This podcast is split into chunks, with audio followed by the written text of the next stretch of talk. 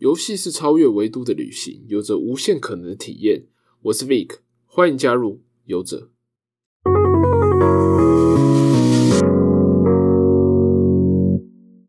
Hello，大家好，我是 Vic，欢迎收听游戏大好事。这个单元呢是收集每周我有兴趣的一些游戏相关新闻，也欢迎大家在下面可以留言讨论。好的，第一个是部分，因为上个礼拜是科隆展的线上展。哦，对，现在游戏游戏展都没办法实体展出，因为疫情的关系。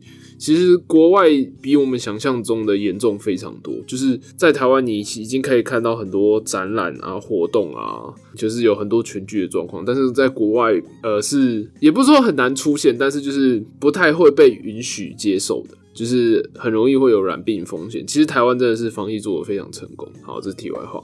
就是上礼拜有一个现呃克隆展，就是全国呃全球的三大展览、三大游戏展之一的克隆展，它在线上办展览，所以有一些游戏的新消息出现，也有一些新游戏或是之前试出的更多的内容这样子。但总体来说，不知道是因为改成线上，所以大家都想在自己的大厂都想在自己的发表会有更强的内容，所以都没有试出一些比较亮眼的东西啊。这次的克隆展蛮平淡的，然后我有看。看到几款游戏，也有有一些不是在科隆展发表，就是上礼拜有看到几款游戏，在这边分享给大家。第一款是十二分钟 （Twelve Minute），我非常喜欢这个游戏的概念。宣传的影片有曝光，然后应该说它一三之前就曝光，上个礼拜有曝光更多。然后它是要在十二分钟内打破这个时间循环，突破这个困境，然后有很多结局这样子。它的故事内容是十二分钟，你你是上帝视角，在十二分钟内，夫妻在一间。房子里面遭到歹徒入侵家里，遭到杀害。你要在十二分钟内想办法活下来，它就是一个需要你做一些选择，就是做一些操作，然后去打破这个时间循环，成功过关。呃，有非常多种不同结局，让大家可以不断的去尝试，直到你活下来为止。应该是这样了，但是实际游戏内容实际还没出来。反正应该我的想象中就是会有很多不同的结局。里面的角色就很简单，他就是没有什么名称，就是一个男。人一个女人，就是一对夫妻嘛，就前面讲的，遭受到一个歹徒入侵者闯到家里。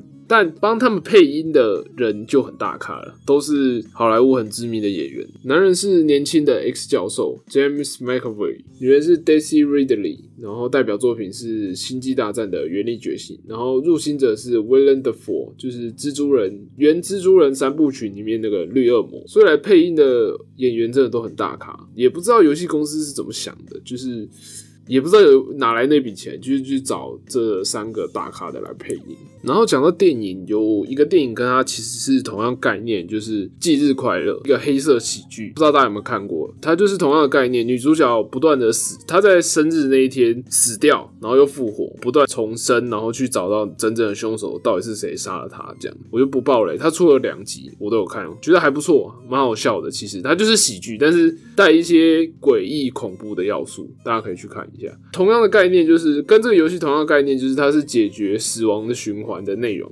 对我来说有莫名。莫名的吸引力，我也不知道为什么，可能在某方面来说很像 roguelike 的游戏吧。你不断死掉，然后不断又重新突破，去找出真正的原因。游戏中就是不断的破关，往下一步走，往下一步走，这样。可能我真的蛮喜欢 roguelike 这一类的游戏。之后有一款游戏也会有同样的概念，就是游戏 Death Loop 冤罪杀机的开发商开发的新游戏，它是 FPS，然后它就是你要不断的杀人，杀人，最终逃离那座岛，跳出。那个回圈感觉非常有趣，推荐大家可以去看一下它的预告，它预告也是做的非常好，整个很流畅，然后很吸引人。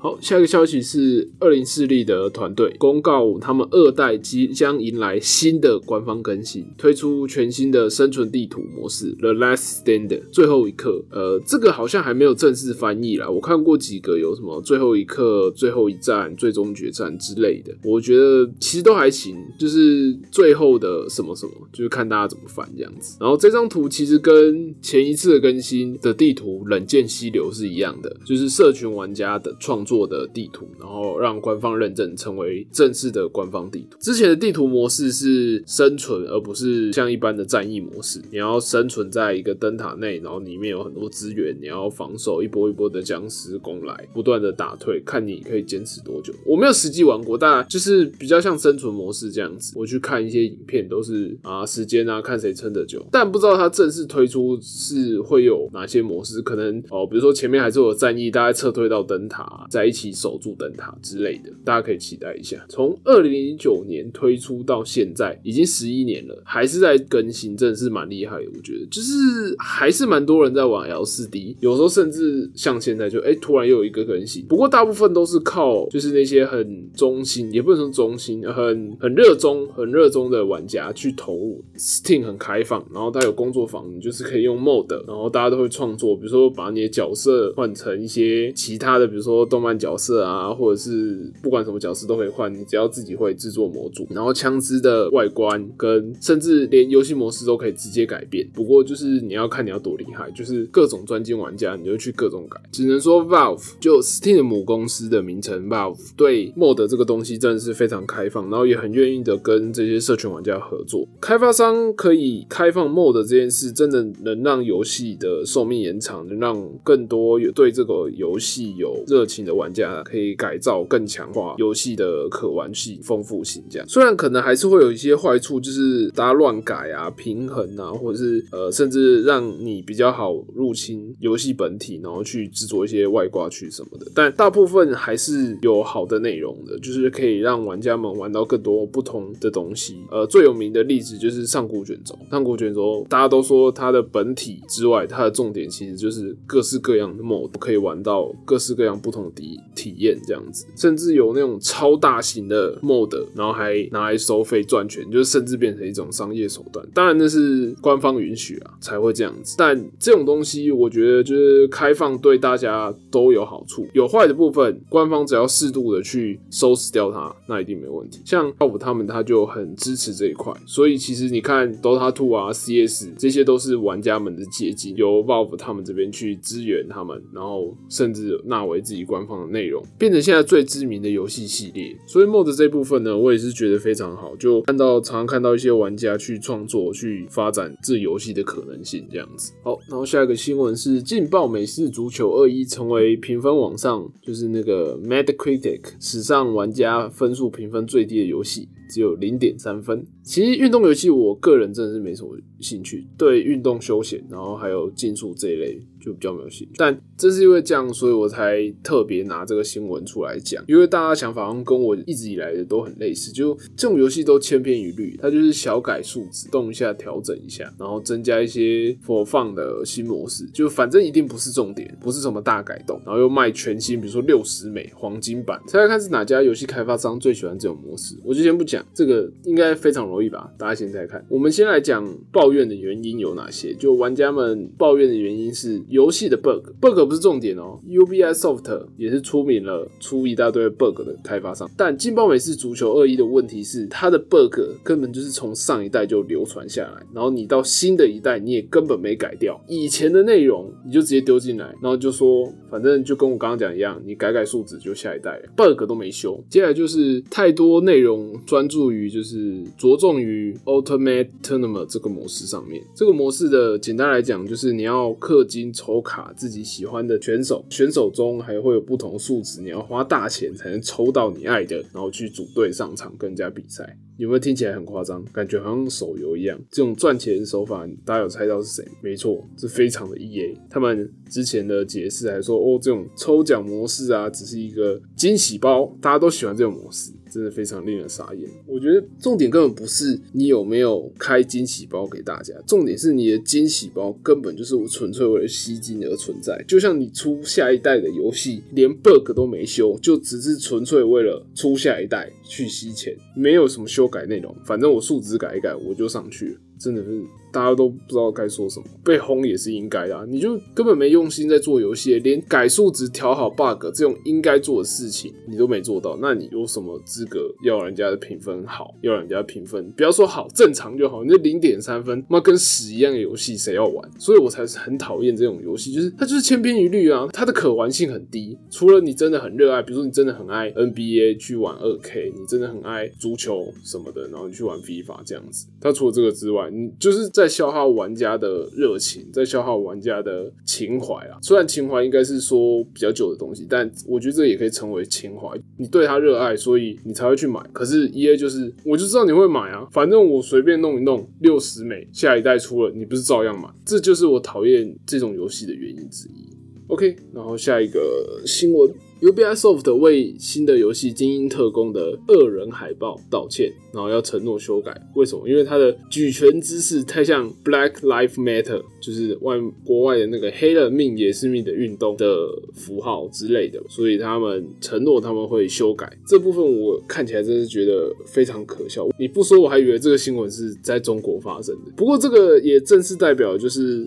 世界上根本没有什么游戏归游戏，政治政归政治这个东西。不管是我们国内之前，比如赤足的新闻啊，都都是这样。现在不管做什么事，你都要依照政治正确的方向去走，不然就容易遭受批评。我觉得政治正确它是有一定的道理在的，但现在很多人根本就矫枉过正。你现在讲这句话。你就是在讽刺我们暴动，你这个动作太大太奇怪，不尊重女性，真是很靠背。而且不光是现实，连比如说像奥斯卡，你要拿奖，讲难听一点，你就要满足各种政治正确的理念。的确，他们是弱势的族群，没错，他们需要被看到，需要被提到，但也不用这样子，纯粹就是我就是要被，我就是要拿奖，所以我就都塞进去。现在真的是有点太走火入魔了，就。什么东西你不政治正确就没得活，你就是什么样都要政治正确，不然就是被批评、被批斗。连现在到虚拟世界都是这样。看看我就不说是哪款作品，看看前一个大家最期待的大作。啊，扯远了。反正我觉得这行为就是非常白痴，非常矫枉过正，根本没必要。当然，身为一间游戏公司，他们是需要这样做的，因为这有关于他们的商业，就是你还是要拿来卖啊。如果这个东西闹大，整个烧起来，这个延上的话卖不出去，这这这已经不是个人的问题，也不是公司理念，就是公司的股东会不爽，所以我才说。前阵子雷亚的事情，心理上大家一定都不好过，但我个人是接受这样的他们这样的做法跟说法，毕竟商业嘛，他们没办法，他们就是要这样。真的，嗯，发生在中国跟发生在国外其实没什么差别啊，只是中国的中国的政治正确更倾向的是政府认为。好，扯远了，拉回来，下一个新闻。Sony 计划在 PC 移植更多 PlayStation 的本家的游戏。其实，在人王之前，就是这款人王原本是就是大家都觉得是 Sony 会独占嘛。虽然它不是本家，Sony 自己的工作室开发的，但大家都会是独占。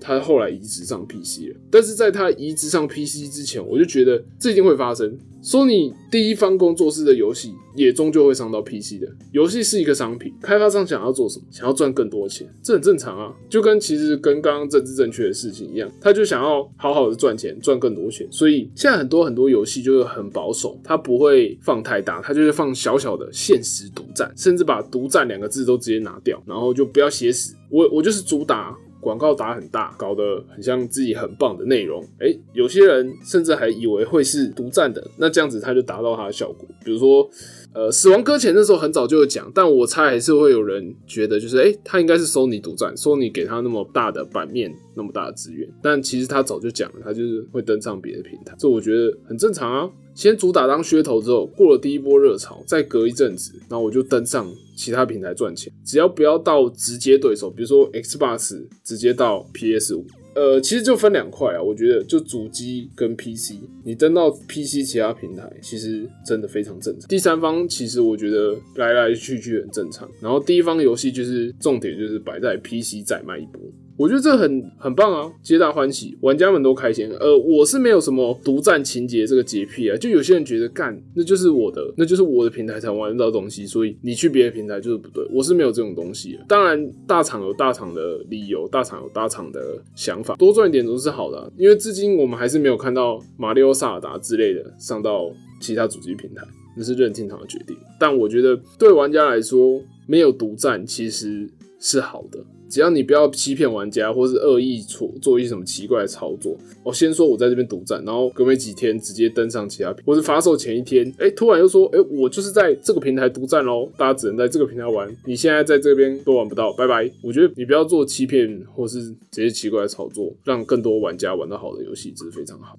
然后，下一则新闻是韩国议员推动修法，希望延长之后对国家有贡献的电竞选手，如 Faker 啊，也不只是电竞选手，就是艺文方面的，像是 Faker 啊，或者现在 BTS，就是他们很有名，全世界超红的韩国团男团，服兵役时程可以往后推，这样子。韩国真的是非常支持在这一块，政府也不断有这些动作去培养一些专业的人才啊，帮助电竞电玩摆脱负面的形象，然后给予法律上的支持。之前也有立法，就是可以防止一些外挂，然后禁止大家代练，就是很全面的在推动这一块的内容。台湾当然也有类似的措施啊，就电竞替代役嘛。但我去看一下它的，哇，它的推动的力度真的是蛮小的，就说实在就用处不大，可能是新生代啦，就比较不知名。但对他们来说，真的有很大很大的帮助吗？我还是要打一个问号的，因为我觉得去看到他那些执行的内容，我是觉得对他的职业生涯好像没什么太大的帮助。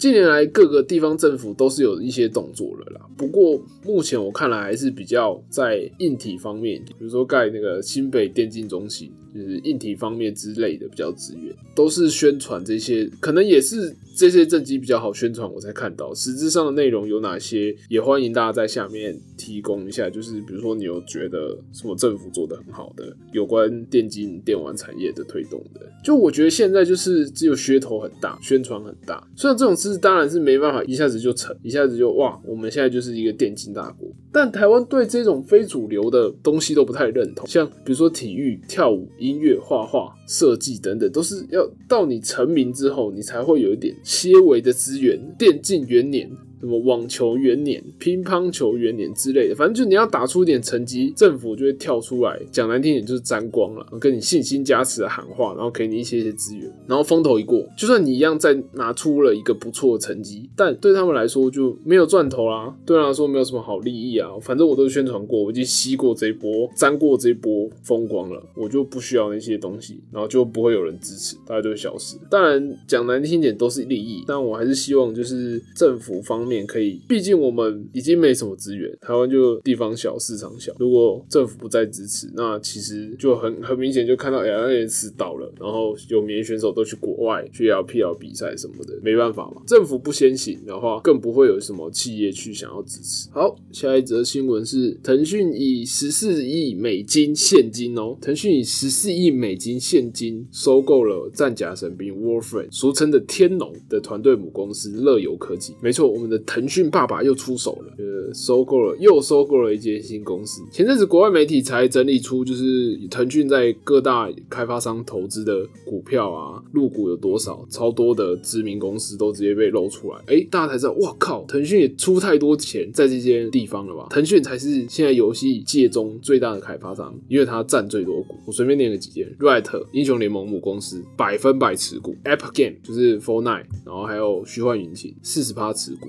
蓝洞 PUBG 的公司十一点五趴哦，Ubisoft 五趴，然后动视暴雪五趴，还有流亡暗道的开发商八十趴，部落冲突可以说是世界上最知名的手游开发商之一，Supercell 八十四点三趴，然后动作游戏的翘楚白金工作室有魔兵惊天录啊，尼尔自动人形的知名作品，持股比例未知，但是前阵子有说他被入股，被投呃被腾讯投资了，然后黑色沙漠韩国的也有黑色沙漠的开发商十三点。点五，然后日本的 Marvelous 代表作品《牧场物语》散乱神乐持股二十趴，甚至连 Disco 都有一点五八亿美元的融资，其中就是有腾讯啊，还有其他没有公开的投资者投入的资金这样子。虽然大家应该都会觉得啊，中资又入侵啦，游戏要爆炸啦，完蛋啦，但现在其实目前还没有听到，因为腾讯入股就直接炸掉的游戏公司，就什么哇，腾讯入股之后就变成中国的模式，VIP、VVIP。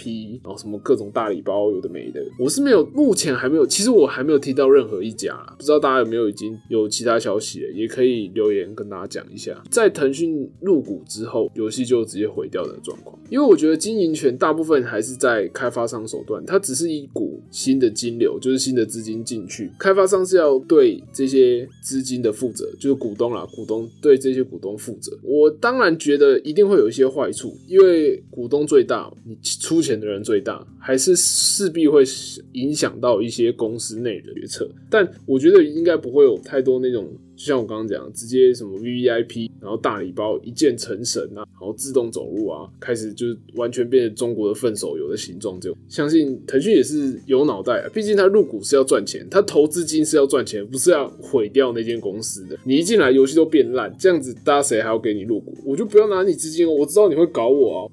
我干嘛还要拿你自己这样子？所以说实在，我觉得那些开发商一定都有深深的考虑过了。他们得到了这些钱，能够更好的经营开发下去，带给玩家们更好的体验呐，游戏呢更成长，这才是最大的重。然后最后一则新闻是，特斯拉竟然放出了游戏设计的纸，没错，就是那个电动车特斯拉。有些游戏真的在车子上可以玩，好像在二零一八年，就是两年两三年前吧，车子上已经有三四款游戏可以玩，其中一款还是游玩难度很。高的茶杯头 Cuphead，而且这还不只是噱头，随便说说而已。他们有详细的直缺描，我念给大家听听。特斯拉致力于生产最有趣的汽车，将电子游戏的体验带入车内，将会强化这个趣味性。这是一次非常难。我们计划打造一个电子游戏平台，没错，电子游戏平台，寻找一位有事业心的软体城市，帮助我们在这个车载平台上实现最好的游戏内容，带领你在游戏行业的丰富经验，加入我们吧，一起共构筑这个平台。What？